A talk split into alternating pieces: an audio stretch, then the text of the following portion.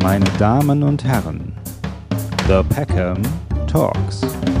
Mit mir, Christopher M. Peckham. Ich begrüße den Brigadegeneral AD der Bundeswehr. Er ist Publizist, Universitätsdozent, war zwischen 2006 und 2013 Gruppenleiter im Bundeskanzleramt, Sekretär des Bundessicherheitsrates und militärpolitischer Berater unserer damaligen Bundeskanzlerin Frau Angela Merkel. Dr. Erich Fahrt. Ich begrüße Sie. Schön, dass Sie da sind. Guten Morgen, Herr Peckham. Guten Morgen, schönen guten Morgen. Ich hoffe, das war jetzt alles richtig, was ich vorgelesen habe. Ja. Ähm, Sie sind ja momentan recht viel in den Medien, deswegen freue ich mich noch mehr, dass Sie die Zeit gefunden haben, hier in meinem Peckhams Talk zu sein. Und ähm, ich habe Sie angefragt für das Thema Verteidigung. Das hat Sie auch ein bisschen getriggert, oder? Das hat Sie ein bisschen interessiert auch, dass ich Sie nicht für den, direkt für den Ukraine-Krieg angefragt habe, oder? Nein, das hat ja alles miteinander zu tun. Ja. ja. Das passt schon. Ja, ja, ja, das stimmt. Sonst wären wir vielleicht auch heute nicht hier, gell? Das, das muss man schon, schon sagen. Ich habe mal eine, eine, sozusagen eine, wenn man das in diesem Rahmen sagen kann, eine private äh, Frage, nämlich Wollten Sie das schon immer werden? Also schon als Sie jung waren, haben Sie gesagt, ich möchte gerne eine, militärische Karriere einschlagen? Hatten Sie erst so überlegt, vielleicht mache ich auch was anderes? Oder kommen Sie auch aus einer, einer militärisch geprägten Familie?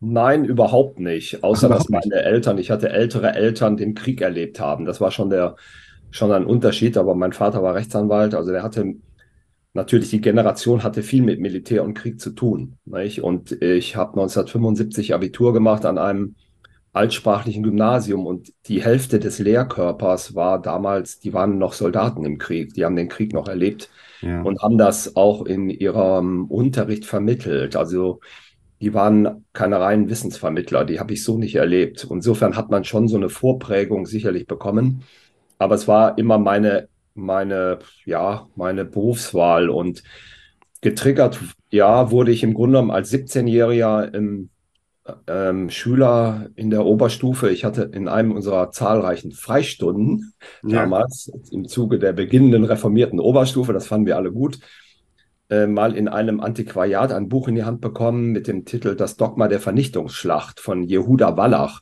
einem israelischen Historiker. Und er beschreibt dort ähm, im Grunde genommen die Pervertierung des äh, politischen Denkens in Deutschland nach Clausewitz im 19. und 20. Jahrhundert, vor allen Dingen ähm, vor dem Ersten Weltkrieg eben, ähm, die darin bestand, dass man politische Überlegungen militärischen Überlegungen unterordnete.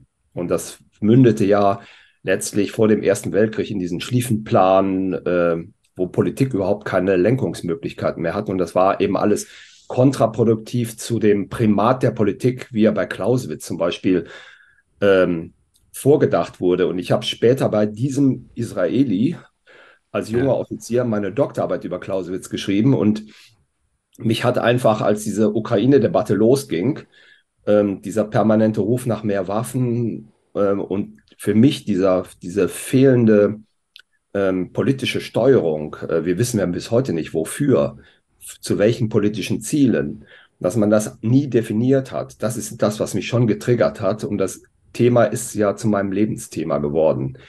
Und deswegen habe ich mich da so engagiert. Also nicht, weil ich äh, scharf auf Medien bin mhm. oder diese vielen Shitstorms, die man auch bekommt, ja.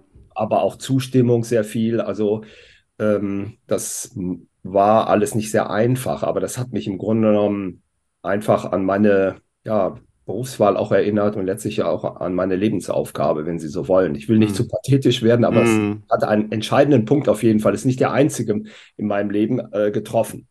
Hm. Na gut, ich glaube, wenn man wirklich so eine beachtliche Karriere wie Sie ähm, dann jetzt spezifisch dann im militärischen Bereich, was Sie jetzt äh, gemacht haben, wenn man das, ähm, wenn man diesen Weg geht, dann glaube ich, braucht man äh, wahrscheinlich äh, eine, eine große Motivation, auch eine innere Motivation, die mehr ist als einfach nur ja, eine simple Karriere für das Außen zu machen, sag ich mal. Ich denke mal schon, dass das auch von innen kommt, weil Sie eben sagten, ich will nicht zu pathetisch werden, aber es hat wahrscheinlich schon, es ist wahrscheinlich für Sie etwas auch was Emotionales, oder? Dieser Beruf. Doch, die Berufswahl war und ist für mich was Emotionales. Das ähm. Ich glaube, dass das, ähm, ja, es ist vielleicht nicht so verbreitet in der Bundeswehr. Ich habe meinen Jüngster, der hat jetzt nach dem Abitur zwei Jahre bei den Gebirgsjägern gebracht, der fand das auch toll, super Zeit und so weiter, aber ihn hat eben gestört so diese starke Bürokratie, diese Absicherungsmentalität, dieses Angst haben vor Vorgesetzten mhm. und all diese Dinge, die so ein Militärapparat ja auch mitbringt. Nicht? Und, aber ich habe mich in meinem Beruf immer sehr frei gefühlt, weil es auch meinen, ja, meinen Ambitionen entsprach. Mhm, okay, also war, war im Grunde, Sie waren direkt im, im, im richtigen Teich sozusagen sind Sie gelandet, ja, kann man sagen, so wo Sie sich wohlgefühlt haben. Jetzt haben Sie gerade Karl von Clausewitz angesprochen, äh, diese Kriegstheorie. Wer ihn nicht kennt, ich habe es das überflogen jetzt in der Recherche für unser Gespräch, äh, was in, äh, hatten, oder es gibt dieses Buch vom Kriege, ähm, und eine Aussage ist, äh, Krieg ist für also Krieg ist nicht kalkulierbar oder Krieg ist für Systemmacher nicht kalkulierbar. Gell? Also dass man im Grunde sagt, ähm, ähm, es ist eben ein, ja, ein, ein, ein, ein, ein Akt, wo vielleicht die Leute, die tatsächlich am Krieg beteiligt sind, die Verantwortlichen, mehr Entscheidungsmöglichkeiten bekommen sollten, kann man das so sagen? Und es nicht alles nur von oben bestimmt wird? Ja, das weiß ich nicht, ob das jetzt so typisch für Clausewitz. Also es war einmal, Clausewitz hat natürlich den Krieg durchdacht bis in die letzten Details. Vor allem hat, mhm. hat er transportiert, dass Krieg eben immer eine sehr blutige Angelegenheit ist. Und mhm. ich glaube, das muss man heute nochmal sehr, sehr deutlich machen, auch bei dem, was wir in der Ukraine erleben. Ähm, an, beim Krieg geht es um das Töten von Menschen, ja. um das, um das ähm, Töten von Unschuldigen. In jedem Krieg gibt es Massaker und Übergriffe und Kollateralschäden und, und jeder Krieg äh, verläuft anders, sehr, sehr oft anders, als man geplant hat. Nicht? Also sehr viele äh, Deutsche, auch in den europäischen Hauptstädten 1914, waren der Meinung, wir müssen in den Krieg ziehen, aus, aus ihrer Sicht guten Gründen damals. Nicht nur in Berlin, auch in Paris und London und in Moskau. Und ähm, keiner von denen würde vier Jahre später noch sagen, das war eine gute Entscheidung. Nicht? Mhm. Mhm. Weil das ist eben typisch Clausewitz. Krieg ist ähm, ein Stück weit unberechenbar. Er droht immer der politischen Kontrolle zu entgleiten. Die Ziele verändern sich auch. Sie werden insta, in, also Ziele des Krieges verändern sich automatisch. Ähm, Krieg hat auch die Tendenz, er nannte das zum, zum Absoluten, also zur, äh, ja, weil eben viele Emotionen dabei sind, äh, in Richtungen zu gehen, die man gar nicht wollte, und, und so weiter und so fort. Also es ist eine sehr komplexe Sache. Und Vorhersagen auch in Kriegen sind sehr schwierig. Ich habe das selber im letzten Jahr erlebt. Das ist, äh, da interveniert die Politik, dann gibt es militärische Überlegungen und wie auch immer. Wir wissen jetzt auch gar nicht äh, von der Prognose her, wo es hingeht. Mhm. Äh, kriegen wir das gebacken dieses Jahr äh, in Friedensverhandlungen? Ich würde mir es wünschen. Oder geht das Ganze eben weiter? Und wenn ja, in welche Richtung? Die einen reden von den großen russischen Offensiven, die kommen, andere von, den, von der kriegsentscheidenden ukrainischen Offensive. Man sieht da sehr deutlich, wenn man so in der Denktradition von Clausewitz unterwegs ist, hm, dass das im Prinzip immer so war und geblieben ist und wahrscheinlich so sein wird, wenn es um Krieg geht. Hm. Ja, sie standen da in der Kritik, weil sie dann etwas, et, etwas gesagt haben oder eine Prognose abgeliefert haben, die sich da nicht bewahrheitet hat. Aber das ist natürlich auch wirklich eine sehr schwierige Geschichte, glaube ich, dass, äh, dass es sich dann auch möglicherweise bewahrheitet. Und ich finde es dann schon, ja, manchmal etwas äh, übertrieben, dass man dann sagt, oh, Sie haben aber gesagt, und das geht ja eigentlich gar nicht. Ich meine, auf der anderen Seite, ich glaube, Sie verstehen ja wahrscheinlich auch, dass die Gesellschaft die die will ja wie antworten. Die will ja eigentlich wissen, was passiert, weil sie ja auch ja, Angst, natürlich. weil sie Angst haben, oder? Also ich meine, das ist ja letzten Endes der Grund. Die Menschen haben eigentlich Angst und wollen eigentlich dann von Erfahrenen, zum Beispiel wie von Ihnen, ähm, Ex-Militärs, äh, wissen, wie ist die Einschätzung, was haben wir zu erwarten? Ja, wie die Einschätzung ist und so im Groben kann man das immer sagen, nicht? Aber letztlich die Akteure auf dem Gefechtsfeld, auch hier stehen sich Ukrainer mit der gesamten westlichen Unterstützung den Russen gegenüber. Das weiß man eben auch nicht. Die Meinungen gehen da auseinander, nicht? Mhm. Manche sagen Atomkrieg, ach, das, der will uns nur Angst machen, das kann man total vergessen. Und ich bin eher ein Anhänger, Vorsicht, Vorsicht, Vorsicht. Ähm, da können wir reinschlittern. Also wissen Sie, das sind so für alle Sichtweisen spricht auch etwas. Das macht es nicht einfach, aber ich habe mich in jedem Fall redlich bemüht, es immer so rüberzubringen, ja. wie ich es auch sehe und mhm. nicht unbedingt so, wie es gerne gesehen werden sollte. Mhm. Ja, ich glaube, das ist aber auch ganz wichtig, weil letzten Endes, ähm, also ich meine, ich bin, bin immer, ich bin kein Freund der Extremen, also dass man auf der einen Seite sagt, Atomkrieg und dann, dass man, manche sagen es auch nur, um die Aufmerksamkeit zu bekommen und andere dann wiederum genau das Gegenteil, tun es sehr ab als etwas. Es ist halt letzten Endes, ich glaube, man muss es so nehmen, wie es ist, oder man muss, man muss jeden Tag so nehmen, wie er dann eben ist. Man weiß, dass es etwas sehr Schreckliches ist, was dort vor sich geht. Ähm, und man kann sich wahrscheinlich ja auch denken, dass es langwieriger sein wird. Ja. Haben Sie eigentlich ähm, in Ihrer, auch als Sie zum Beispiel äh, Bund, im Bundessicherheitsrat waren oder militärpolitischer Berater in dieser, in dieser Zeit, ähm, da gab es ja auch Kriege in der Welt. Das ist ja nicht so, dass es jetzt erst Krieg, der Krieg ist uns wahrscheinlich eben sehr nah, weil er vor unserer Haustür passiert, aber ähm, ist im Allgemeinen auch aus ihrer damaligen oder aus ihrer gesamten Karri Karriere heraus, aus dieser Sichtweise auf die Welt, auf das Weltgeschehen, ist das ein besonderer Krieg, dieser Ukraine-Krieg, der jetzt stattfindet? Oder ist das ähm, ein Krieg, der ja möglicherweise eine Konsequenz ist oder möglicherweise ähm, sowieso irgendwann passiert wäre? Naja, es kommt darauf an, jeder Krieg ist etwas Besonderes, nicht? Und ja. jeder Krieg hat viele Gemeinsamkeiten mit anderen Kriegen. Ähm, der Ukraine-Krieg, den muss man auch im Kontext sehen mit anderen Kriegen jüngeren Datums, also Libyen, Syrien, Afghanistan, Irak.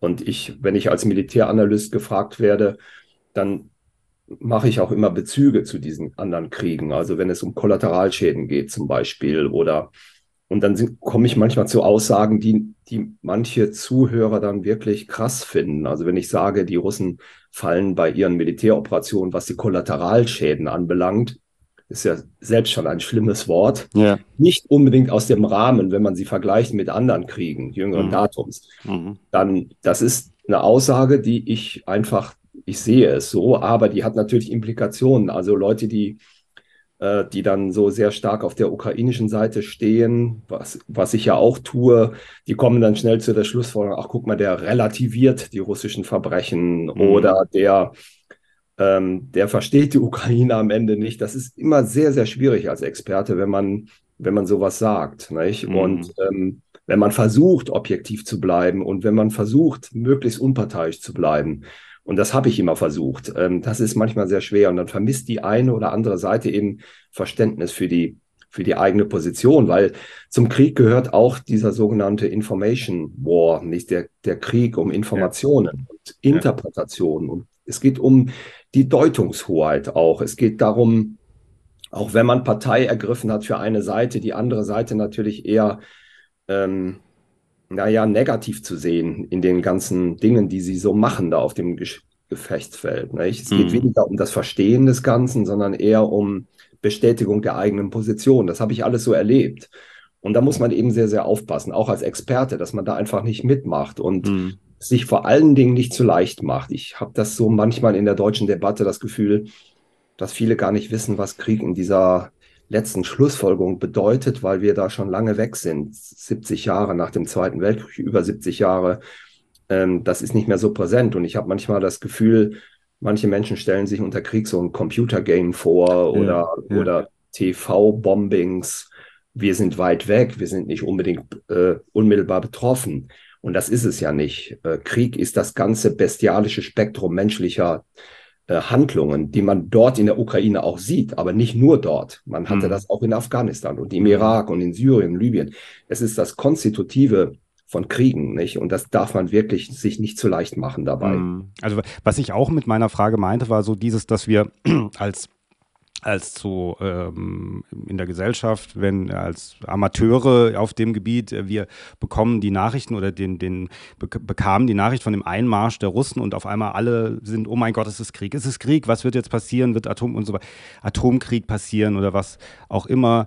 Ähm, es hat uns stark verunsichert und ich meine einfach nur damit hat sie aber trotzdem, weil sie in diesem Metier arbeiten, war das für Sie eine weniger eine Überraschung, weil Sie sich generell mit Kriegen in Ihrer Zeit einfach auseinandergesetzt haben und wussten, okay, es, da passiert jetzt das, da passiert dort. Also weil sie einfach eine andere Sicht auf die Welt haben, dass sie wissen, es, es passieren dauernd Auseinandersetzungen. Das ja, das stimmt sicherlich, wenn man aus dem Bereich kommt. Und ja. es ist eben auch so, man sagt so, der Krieg bricht aus oder die, man redet von diesem plötzlichen Überfall, aber das stimmt natürlich so nicht. Mhm. Ich habe ja lange Jahre in der Politik gearbeitet und das geht ja letztlich auch bis auf Clausewitz zurück, der gesagt hat, Krieg ist immer ein Instrument der Politik. Da steckt ein politischer Wille hinter. Ja. Ähm, und der kommt dann in Konflikt mit einem anderen politischen Willen und dann gibt es Krieg eben. Dann hört das Gespräch auf, die Verhandlungen auf und Kriege werden eben gemacht. Das muss man klar sagen. Die werden politisch geplant, lange vorher. Und sie haben ihre Voraussetzungen, ihre Vorgeschichte, ihre Begründungen.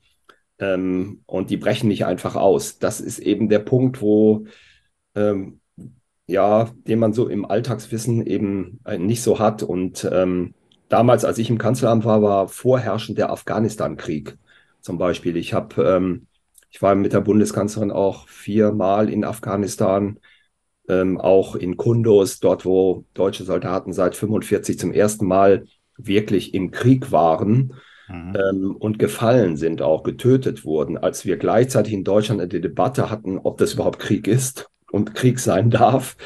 Also, und ich habe sehr, sehr starken Eindruck, persönlichen Eindruck aufgewonnen. Ich stand mit der Kanzlerin ja auch zum ersten Mal an Regierungschef äh, vor den Särgen gefallener Fallschirmjäger, die in Kundus gekämpft haben. Nicht? Und ich habe erlebt das Gespräch der Kanzlerin mit den Angehörigen, mit den hm. trauernden Frauen und Müttern hinterher.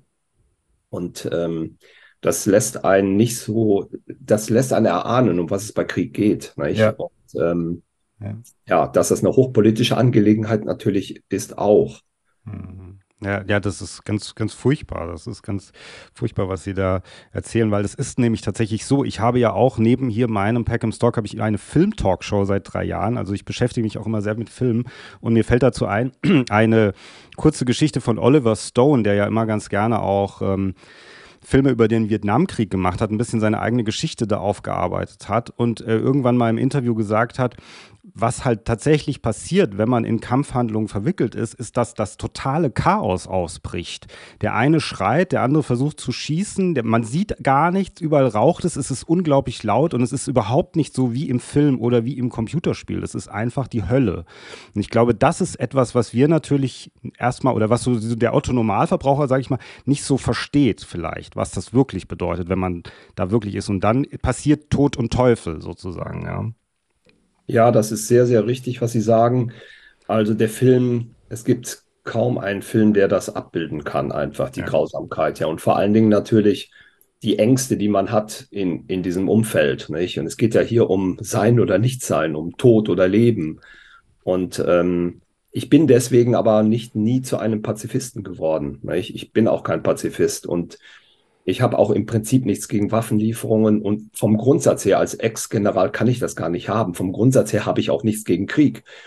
Ich, mich hat halt nur gestört und das stört mich immer noch bei dem, bei dem äh, Ukraine-Krieg, dass wir kein politisches Konzept zur Lösung haben, dass wir keine Strategie haben, wie wir da rauskommen, dass wir unsere politischen Ziele nie definiert haben und einfach nur über Wochen und Monate lang über Waffenlieferungen reden, ohne diesen politischen Sinn und Verstand, wenn ich so sagen darf. Nicht? Und das hat mich gestört. Und dann auch diese Kriegsrhetorik, also diese massive Kriegsrhetorik auch von manchen Politikern, wo ich gesagt habe, um Gottes Willen, wie kann man das so leichtfertig äh, letztlich äh, sehen? Nicht? Und ähm, das hat mich schon ein bisschen also gestört und das stört mich auch bis zum heutigen Tag, weil hinter dieser Kriegsrhetorik äh, dieses steckt für mich auch so eine latente Doppelmoral. Ähm, wir feuern die Ukrainer an beim Kampf, ähm, wir geben ihnen die Waffen auch dazu und wir stehen auch quasi hinter ihnen, aber die gleichen, die das machen, auch im, in der Rhetorik bis extenso gehen, wären niemals bereit, mit der Waffe in der Hand selber zu kämpfen. Ja. Und überhaupt vom Mindset her sind sie dazu nicht in der Lage. Und ähm, das ist eben das, was mich so ein bisschen sagt, mein Gott, nochmal, das ist irgendwie eine Unverhältnismäßigkeit. Mm. wenn vor allen Dingen eine Partei, das sind jetzt vor allen Dingen die Grünen, aber die Liberalen ja auch, eine liberale Partei mit einer sehr starken Kriegsrhetorik unterwegs ist, dann, ähm, ja, dann fehlt eigentlich in der letzten Konsequenz, dass man auch den Krieg erklärt und dann in, in den Krieg zieht. Oder oder eine internationale Brigade aufstellt von Freiwilligen auf grünen Parteitagen dafür wirbt und dass man loszieht und mm. kämpft. Ja, aber mm. dass man andere kämpfen lässt. Nicht? Ah. Ähm, ich will damit nicht sagen, das ist ein, wäre ein guter Weg. Das zeigt nur für mich so eine Doppelmoral auf. Nicht? Dass wir sind im Prinzip eine zutiefst pazifistische Gesellschaft nicht? und ja. haben gleichzeitig von einer bestimmten Seite jedenfalls eine wahnsinnig starke Kriegsrhetorik und äh, vor allen Dingen diese Seite äh, wäre niemals in, in der Lage, überhaupt vom Mindset her und von der Fähigkeit her selber in den Krieg zu ziehen. Und wir haben gleichzeitig in Deutschland auch eine Wehrmotivation, wenn man auf die Bundeswehr schaut, ähm, die leider ja unter, weit unter 20 Prozent liegt. Also der Deutschen, die überhaupt bereit wären, mit der Waffe in der Hand für Deutschland zu kämpfen. Mhm. Diese ganze Diskrepanz dabei die fällt so ein bisschen hinten runter. Nicht? Und wenn dann Leute, die wirkliche Laien sind, von Krieg keine Ahnung haben, dann sagen, also wir müssen jetzt die Donbass und Krim zurückerobern und machen sich überhaupt nicht, keinen Gedanken darüber, was das alles bedeutet in der hm. Umsetzung. Ja, ja. Oder unsere Außenministerin, die, ich meine, die hat das sicherlich nicht so gemeint. Ich bin auch froh, dass wir mal eine Außenministerin haben, eine Frau. Aber wenn sie einfach so locker, by the way, den Krieg erklärt, nicht? Und solche Sachen, nicht? Also, mhm. Hm. Ja, das ist ja, locker einfach. Was, was mich vor allem auch relativ am Anfang erschreckt hat, was sehr schnell wie gekippt ist, ist, weil ich meine, ich erinnere mich noch an den Kalten Krieg und äh, im Sinne auch, auch der Medien oder auch der filmischen Aufarbeitung und der Russe als Bösewicht in ganz vielen Filmen wiederum. Und dann hat man versucht, das abzubauen. Und dann hat man gesagt, das Klischee des bösen Russen, das gibt es nicht mehr, das wollen wir nicht mehr und so weiter und so fort. Und dann macht es Peng und innerhalb von kürzester Zeit dreht sich das und der Russe ist wieder der Bösewicht. Das hatte mich irgendwie persönlich erschreckt, wie schnell wir als Gesellschaft so umklicken können eigentlich. Ja, ja das stimmt. Ähm, das war, ist auch so ein Novum gewesen. Das ist ein, kenne ich eigentlich nur so aus meiner Großvatergeneration. Ja. Da sprach man von dem Russen, dem ja. Franzosen, ja. Äh, dem Polen, nicht? Und umgekehrt, die Polen auch von den Deutschen diese Kollektivierung auch, diese wieder aufkommen. Natürlich hat, hat äh, Putin, ja, der hat Böses getan mit diesem völkerrechtswidrigen Überfall ähm, auf ein anderes Land. Und natürlich ist richtig, dass, es, dass wir diesem Land auch helfen. Nicht? Aber mir hat halt diese Maßlosigkeit da, die hat mich halt gestört in der hm. Debatte. Zum ja, Teil, nicht ja. nur, aber zum Teil. Ja. Jetzt haben Sie ja das schon mit der, und das war ja eigentlich auch unser Thema Verteidigung und auch Wehrpflicht und so weiter, haben Sie schon angesprochen. Ich bin auch so eben auf Sie gekommen, weil Sie das, ähm, weil ich in der Recherche das Wort Strukturpazifismus ähm, gelesen habe ähm, den wir hier haben. Äh, der, das haben Sie wohl mal im Interview gesagt. Was bedeutet das, Strukturpazifismus? Können Sie das kurz erklären, was Sie damit meinen? Naja, der Strukturpazifismus äh, in Deutschland. Ich habe mal vor ein paar Jahren bei der John Hopkins University in Washington, also war ich als Dozent tätig und da ähm, ging es auch um das Thema Pazifismus und einer der amerikanischen Studenten hat jetzt gerade seine Doktorarbeit darüber abgegeben, also über deutschen Strukturpazifismus. Und ich habe ihm da auch ein bisschen geholfen über die Ze auf der Zeitachse. Und da geht es natürlich um das Problem der historischen Erfahrung der Deutschen äh, mit, mit Krieg. Ja, die ist natürlich per se negativ. Also nach diesen ja. großen Umbrüchen und Zäsuren im, in der ersten Hälfte des, äh, des letzten Jahrhunderts und wir haben im Grundgesetz ja auch diesen Zwiespalt abgebildet. Einerseits das Friedensgebot des Grundgesetzes, möglichst schnell durch politisches Handeln wieder zum Frieden zu kommen oder dazu beizutragen. Und dann natürlich auch die, die, den Verteidigungsgedanken in unserer Verfassung und gleichzeitig auch im Rahmen des Systems kollektiver Sicherheit eben auch an Out-of-Area-Missionen teilzunehmen, was wir auch gemacht haben in den letzten Jahren. Da ist, das ist ein Spannungsfeld. Und wir haben ähm, einen starken Parlamentsvorbehalt, also was den Einsatz von Streitkräften außerhalb Deutschlands anbelangt. Äh, wir brauchen ja die Zustimmung da auch letztlich aus dem politischen Lager. Und ähm, das heißt, wir sind schon strukturell eher auf Pazifismus angelegt und müssen halt auch schauen, wie wir uns anpassen jetzt auch an die Weiterentwicklung der internationalen Lage. Denn es kann ja sein, dass wir wieder so eine Neuauflage des Kalten Krieges bekommen mit gegenüber Russland und vor allen Dingen China. Ne, ich glaube, China ist das viel zentralere Thema, was kommt. Aber das hängt mit dem russischen Thema und mit dem Ukraine-Thema eben auch eng zusammen. Und da müssen wir uns schauen, wie, wie stellen wir uns da auf, letztlich als, als Land in einem Bündnis, nicht? Mhm. Was aufgrund der Tatsache, dass die mögliche vorne Verteidigung der NATO viel weiter östlich verlaufen wird, jetzt auch nicht mehr die strategische Bedeutung hat für die westliche Allianz. Das muss man auch sehen. Mhm. Nicht? Da sind Länder wie Polen, die baltischen Staaten, Rumänien viel wichtiger letztlich oder Finnland geworden. Mhm. mhm. mhm. Das heißt aber letzten Endes, also Sie, Sie wären schon für eine Wehrpflicht wieder, für, ein, für eine Einführung der Wehrpflicht? Ja, das muss ich sagen, das muss man wirklich gut prüfen, denn wir haben, ähm, wir haben, es gibt ja politische Begrenzungen. Also wir haben den 2 plus 4 Vertrag und wir haben uns ja geeinigt, dass wir die Obergrenze der deutschen Streitkräfte auf 380.000 Mann festlegen. Wir haben jetzt 280.000. Also wenn man jetzt eine allgemeine Wehrpflicht einführt, dann müsste man einen Großteil der Einberufenen könnte man gar nicht einziehen, weil man nicht über diese Größenordnung kommt. Das ist im Moment so. Und ähm, dann haben wir wieder das Problem der Wehrgerechtigkeit, was wir früher auch hatten. Das war ja einer der Gründe, warum wir die Wehrpflicht damals ausgesetzt haben. Das hat ja damals der Verteidigungsminister zu Gutenberg gemacht, ähm, weil eben auch nur ein Bruchteil derjenigen, die ähm, eigentlich zur Bundeswehr gehen müssten, gar nicht gegangen sind. Ja. Und dann muss man auch sehen, äh, Wehrpflicht bedeutet, wir müssten die gesamte Struktur wieder aufbauen. Das wird nicht von heute auf morgen gehen. Das kostet auch wiederum sehr, sehr viel Personal. Und die Bundeswehr, das ist das Dramatische, hat im Moment einen starken Personalmangel, mhm. weil die Mot Motivation junger Menschen zur Bundeswehr geht, nicht gerade sehr ausgeprägt ist. Mhm, mh, mh. Und ob man das einfach auffängt und dann müsste eine moderne Wehrpflicht, ja ähnlich wie in Israel natürlich auch für Männer und Frauen äh, genau, da das wäre ja meine nächste Frage gewesen. Das müsste dann eigentlich ja, ja, so das, müsst, das, ist zwangsläufig. Also man kann jetzt nicht sagen, nur für Männer, das geht rechtlich gar nicht. Das wissen auch die, mhm. die Experten.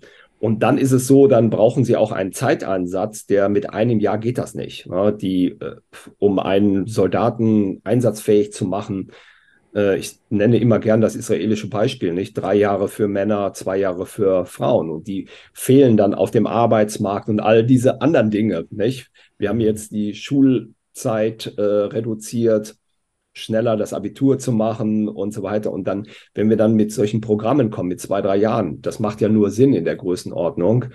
Das ist alles schwierig. Ich glaube, wir haben ja den freiwilligen Bundesfreiwilligendienst. Also jeder kann ja schon äh, Wehrdienst leisten, auch äh, ein Jahr oder wie auch immer. Und er kann auch im sozialen Bereich tätig werden. Das wird aber auch nicht sehr stark wahrgenommen in Deutschland. Und da sind für mich auch die Defizite. Also mein Jüngster, der nach dem Abitur sich entschieden hat, mal zwei Jahre zur Bundeswehr zu gehen, der übrigens am Ende sagte, es war eine super Zeit, Papa, aber auch kein Tag länger. Okay, okay. Mhm. Aber der war tatsächlich der Einzige aus der Oberstufe und er musste mit, sich mit dieser Entscheidung auch rechtfertigen gegenüber den Lehrern, die dann fragten, musstest du gehen, weil dein Vater das wollte, nicht? Und bei den Schülern natürlich auch weil auf dem Programm stand eher äh, chillen in Australien, Work and Travel, einfach mal rauskommen. Also, nicht? Ja, ja, und wenn ja, man, bevor man über Wehrpflicht nachdenkt, sollte man auch mal über die Bereitschaft generell nachdenken, überhaupt was für sein Land zu tun und auch in dieser extremen Form des Soldatseins. Hm. Und ich glaube, da sind wir total weit weg in Deutschland. Nicht? Ja, ja, ja, also das glaube ich ehrlich gesagt auch ähm, jetzt in der heutigen äh, Generation. Aber denken Sie denn, dass durch eben wie Ukraine-Krieg oder das, was dann vielleicht danach noch passiert, wenn sich das äh, zuspitzt, dass sich sozusagen das Klima überträgt auf die Gesellschaft. Also weil natürlich, ich glaube schon immer, dass sich so sowas, äh, deswegen habe ich das auch mit Filmen angeführt, irgendwann spiegelt sich das ja auch alles wieder in, den, in, in der Kunst, äh, in, in der Popkultur und so weiter und so fort und geht auf Menschen und auf die Gesellschaft über, dass dann möglicherweise vielleicht jetzt nicht in den nächsten äh, zwei, drei, vier, fünf Jahren, aber vielleicht in den nächsten zehn Jahren oder 15 Jahren wieder das ein Thema sein wird, die Wehrpflicht? Also ich denke schon, ja, man muss schauen, mhm. wie sich die Lage einfach entwickelt und mhm. ob man einfach Wehrpflicht irgendwann braucht. Ich, ich sage ja nur, was die Restriktionen sind und, und die Faktoren, die man dabei bedenken muss. Das ist nicht so einfach. Und, und äh, sicherlich braucht man dafür auch ein gesellschaftliches, positives Klima. Mhm, mhm. das ist übrigens auch bei Clausewitz dieser Punkt, äh, der zum ersten Mal gesehen hat, Krieg ist auch ein gesellschaftlicher Vorgang. Nicht? Die, der Soldat braucht auch ein, eine, so, eine passende soziale Akzeptanz in der Gesellschaft. Das ist ja bei uns wirklich nicht der Fall. Im Gegensatz zum Beispiel zu Ländern wie Israel. Nicht? Mhm. Da bist du einfach out wenn du nicht bei der Armee warst. Du kannst deine Karriere in der Wirtschaft, in der Industrie vergessen, wenn du nicht Wehrdienst geleistet hast. Du kannst oh, okay. auch keine politische Karriere machen, wenn du keinen Wehrdienst geleistet hast. Das ist ja alles genau dramatisch anders in Deutschland. Mm, mm. Äh, da wirst du eigentlich eher tendenziell, ja, du musst da begründen, warum hast du das überhaupt gemacht? Warum bist du da überhaupt hingegangen für zwei Jahre ja, oder drei Jahre? Ja. Wenn man ehrlich ist, wenn man sich ja. ehrlich macht, ist das genau anders. Und ähm, ja, ist halt so, wie es ist. Ja. Ja, ja, ja. Ja, ja, natürlich. Also ich meine, ich weiß das ja selbst auch noch aus meiner Zeit. Ich habe das auch erst später erfahren, irgendwann, dass die Wehrpflicht abgeschafft wurde. Habe ich mich total gewundert letzten Endes, weil wir sind halt alle so groß geworden als Jungs oder so. Das war einfach Stand, also ich bin Jahrgang 77 und das war dann einfach irgendwann ein Thema. Und dann musste man zur Musterung und so weiter. Also das, ja, und dann war das auf einmal weg. Und dann habe ich gedacht, okay, wo ist es eigentlich hin? Aber die Gesellschaft hat sich halt einfach so verändert. Und ich denke heutzutage mit was weiß ich, wenn es um ganz viele andere Sachen geht, Klima und diese ganzen Sachen, um die es heute geht, das ist ja, geht ja alles mehr um Selbstbestimmtheit, Freiheit und da hat ja eigentlich, also ich will jetzt nicht sagen, dass das das genaue Gegenteil ist vom Militärdienst, aber einfach, ähm, das ist, glaube ich, gar nicht in den Köpfen der jungen Leute sowas, dass sie sagen, ja, ich gehe jetzt mit der Waffe in den Krieg, ja. Nein, das ist äh, diese Erkenntnis. Also ich habe noch viele Kontakte nach Israel aus meiner Zeit und da ist es natürlich die Macht, die jungen Männer, die dann zur Armee müssen oder die jungen Frauen, die, die freuen sich jetzt auch nicht gerade darauf. Nicht? Ja, also, okay. aber ist es ein Pflichtgefühl da einfach da und ist auch ein gesellschaftlicher Konsens da, dass du einfach, wenn du das nicht machst, auch irgendwo ähm, dann nicht zur Norm gehört. Nicht? Das wird eben und da ist, da, da ist ein anderes gesellschaftliches Bewusstsein eigentlich da, dass man eben auch sagt, Freiheit gibt es eben nicht zum Nulltarif. Dazu mhm. gehört nicht nur natürlich, aber gehört auch die Verteidigungsfähigkeit eines Landes. Aber ist das nicht vielleicht auch, Entschuldigung, wenn ich Sie unterbreche, aber in Israel auch so, weil das Bedrohungsszenario dann doch mal nochmal ein anderes ist? Weil vielleicht auch in der Innenstadt auf einmal eine Bombe hochgeht, also weil dieser Konflikt zwischen den Palästinensern und Israelis auch da ist? Ja, natürlich, das stimmt die unmittelbare Bedrohung mhm. ist da, nicht? Und sicherlich auch viel transparenter und deutlicher, also vor allen Dingen in den letzten Jahren, als ähm, als sie in Deutschland da ist. Ne? Das stimmt schon. Das mhm. richtig. Also ich könnte mir das vorstellen, wenn wir einen Konflikt hätten mit einem Land und es würden auch Bomben und so weiter gezündet. Also wir hätten tatsächlich so, ja, also es wäre direkt, äh, würde an uns grenzen sozusagen. Und wir, wir würden das auch miterleben in, in, in, bei Bekannten, bei Familie, eigene, wer, was auch immer. Wir hätten vielleicht eine andere, einen anderen Antrieb dann auch zu sagen, ich mache das auf jeden Fall, das ist wichtig. Das könnte ich mir schon vorstellen, als wenn man dann doch immer wie in so einer Blase lebt, wo man das Gefühl hat, man hat mit dem Rest gar nichts zu tun. Also ich erinnere nur zum Beispiel an den Syrienkrieg, der ja auch mal sehr lang durch die Medien gegeistert ist. Ähm, und irgendwann habe ich das Gefühl gehabt, er war irgendwie weg. Also jedenfalls bei den, in den Medien nicht mehr so präsent. Aber er war natürlich, die Leute haben ja ganz anders darauf reagiert, als wir jetzt beim Ukraine-Krieg. Ja. Ja, das stimmt. Es gehört die äußere Bedrohung dazu, aber eben nicht nur. Es, da, es, gehört auch die Einstellung dazu, dass ich bereit bin, für mein Land notfalls mit der Waffe in der Hand zu kämpfen und notfalls auch zu sterben. Mhm. Das ist Krieg. Nicht? Und mhm. diese Bereitschaft ähm, muss eben auch da sein. Das, die ist abhängig von der Bedrohung, das ist richtig. Die wird auch deutlicher. Ähm, aber wir sind eben, für mich ist Deutschland ein, ein wunderbares Land, trotz aller aller ja. Menge, die es natürlich auch gibt. Es ist auch das Sehnsuchtsland von Millionen von Menschen, die nach Deutschland wollen, nicht auch als Migranten und hier ihr Glück suchen und finden wollen. Mhm. Und wir haben aus unserer Geschichte auch kein, keine Nation, ich hab, war ja sehr viel im internationalen Bereich auch eingesetzt, hat so aus seiner eigenen Geschichte gelernt wie die Deutschen und haben so, haben das auch sehr knallhart aufgearbeitet und sehr schonungslos und ohne Verklärung und haben ihre Schlussfolgerungen rausgezogen. Das ist alles eine großartige Leistung und auch natürlich den wirtschaftlichen Aufbau, nicht nach dem Krieg und bis zum heutigen Tage. Es ist ein tolles Land mit, mit tollen Menschen, Unternehmern. Ich bin ja als Unternehmensberater tätig und die sind, ähm, das ist alles prima. Und das müssen wir eben auch schützen. Nicht? Und mhm. ähm, dazu muss, muss es eine Bereitschaft geben. Mhm. Und dieser Schutz geht eben auch in den Bereich der Verteidigung und in, den, in der Wehrmotivation mhm. hinein. Also ich kann das auch mit, was Sie gerade eben sagen, mit der Aufarbeitung bestätigen aus meiner eigenen Schulzeit. Äh, wir haben so viel auch über den Nationalsozialismus dort gelernt und aufgearbeitet. Wir hatten wirklich, ich erinnere, weil ich weiß, ich habe selbst jetzt eine Tochter, die ist jetzt 14 Jahre alt, die machen das nicht mehr so stark in der Schule, habe ich das Gefühl. Also so, sie machen das aber nicht so wirklich. Und wir hatten wirklich das Gefühl, wir waren so betroffen davon. Wir hatten eigentlich das Gefühl, wir haben es selber auch gemacht. Also wir waren wirklich sehr nah dran, erinnere ich mich. Also alle so in meiner Klasse, ja. Und das hat sich ein bisschen verändert. Ähm, eigentlich könnten wir dann im Umkehrschluss ein bisschen stolzer darauf sein, auf, als, auch als Deutsche, was wir Deutsche ja nicht so gerne sind. Gell? Wir sind ja nicht so gerne stolz auf uns selbst. Ja, das stimmt.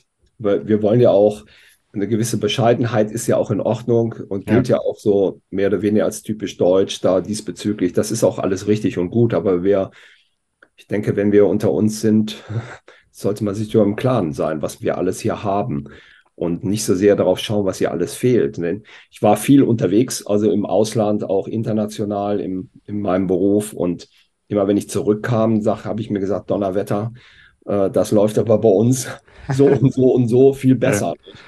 Und ähm, ja, und ich denke mal, das sollte man, da sollte man auch ein Stück weit für dankbar sein einfach und nicht Absolut. nur immer mehr fordern und vor allen Dingen mal überlegen, was man selber für sein Land auch tun kann. Ich denke mal, das ist so eine Einstellungsänderung, die einfach jetzt auch anliegt mit der Zunahme der äußeren Bedrohung und ähm, dieser Veränderung der internationalen Sicherheitslage, ähm, dass man einfach mal überlegt, äh, was kann ich meinem Land auch ein Stück weit zurückgeben. Mhm, ja.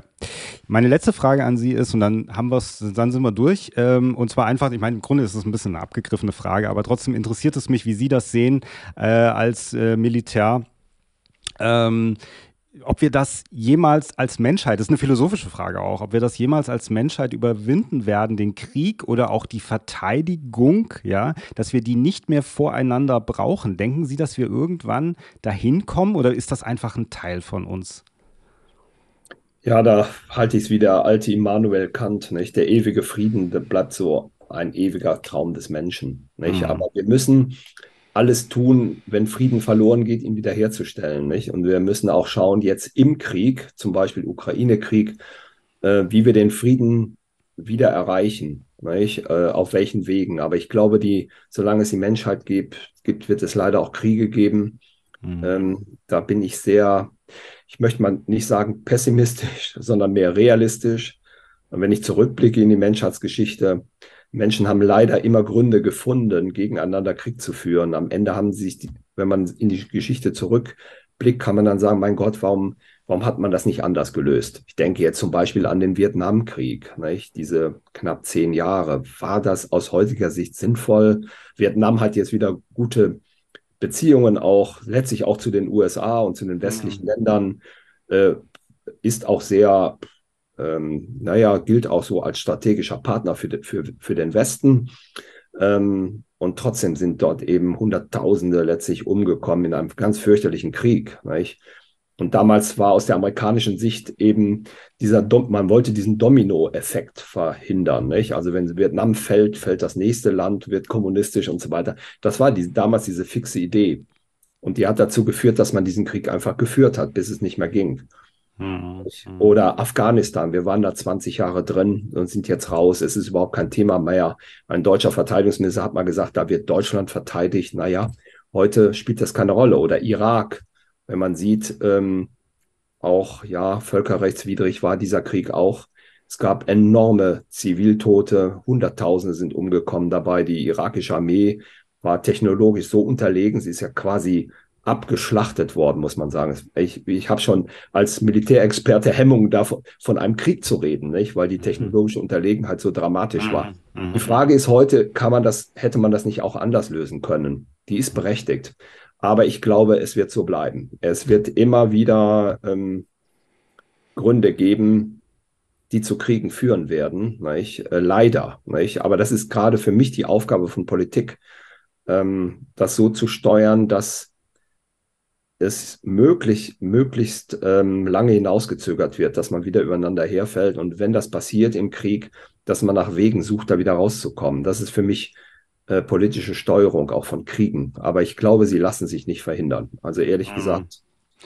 Ja, das also ich, es ist im, im, Pazifismus oder was auch immer, hat, sagt man ja immer, stell dir vor, es ist Krieg und keiner geht hin. Und ich kenne auch Leute, die sagen, naja gut, ähm, Menschen werden schon eine Lösung zusammen finden und so weiter und so fort. Und ich denke aber trotzdem, naja, wenn manche gesellschaftlichen Ordnungen theoretisch fallen in irgendeinem Zustand, in einem kriegerischen Zustand oder durch was auch immer, dann gibt es leider auch andere Menschen, die werden das ausnutzen und die werden dann kommen und sich holen, was sie sich holen wollen.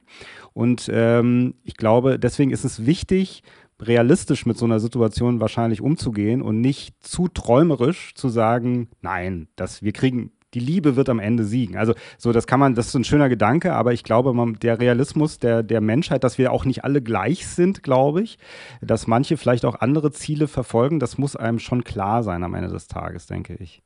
Ja, das ist einfach so. Und dieser, natürlich dieser Spruch, äh, stell dir vor, es gibt Krieg und keiner geht hin, der stimmt ja. natürlich. Aber es gibt auch die Aussage eben, ja, stell dir vor, der Krieg kommt zu dir. Ja. Was machst du dann? Ja. Also die Ukrainer, die um ihre Heimat kämpfen. Die Russen kommen zu ihnen. Nicht? Und ähm, das hat übrigens Clausewitz, über den wir anfangs gesprochen haben, auch mal gesagt. Ironisch hat er gesagt, ähm, eigentlich ist der Eroberer immer friedliebend, denn der will einfach ohne Gewalt ein Land besetzen. Eigentlich ist der Verteidiger derjenige, der den Krieg will. Mhm. Er zeigt damit dieses dialektische Verhältnis auch von Angreifer und Verteidiger auf, nicht? Hm. Und, ähm, und es beginnt ja im individuellen Bereich, nicht? Ähm, Gewalt, ja, findet man auch, jeder hat äh, irgendwo äh, Begegnung mit Gewalt, auch als Individuum oder mit, der, mit dem Potenzial von Gewalt. Hm. Ähm, hm. Und da geht das ja schon los, nicht? Und ja. Krieg ist halt eine kollektive Weise, Gewalt auszutragen. Ja, genau, das, was Sie angesprochen haben von Clausewitz, war diese provoka also provokante These, wird gesagt, des Buches, ich glaube, das meinen Sie, dass er sagt, ein Krieg beginnt erst mit der Verteidigung der Angegriffenen. Ja. Naja, er hat das so, ich glaube, es war so ein bisschen zynisch-ironisch gemeint. Ja. Ja, ähm, weil natürlich aus völkerrechtlicher Sicht, Sicht, ist der Angreifer immer der Aggressor und damit im Unrecht. Mhm.